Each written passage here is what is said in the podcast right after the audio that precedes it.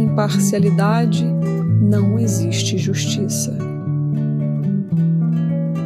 Como pode o especialismo ser justo?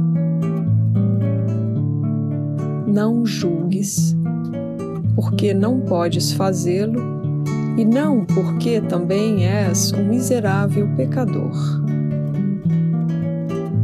Como é possível que aquele que é especial realmente compreenda que a justiça é a mesma para todos.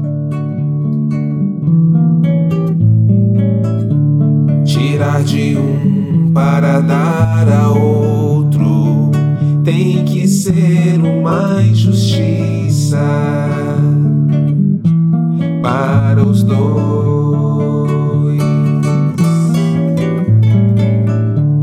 já que são iguais do ponto do ponto de vista do Espírito Santo.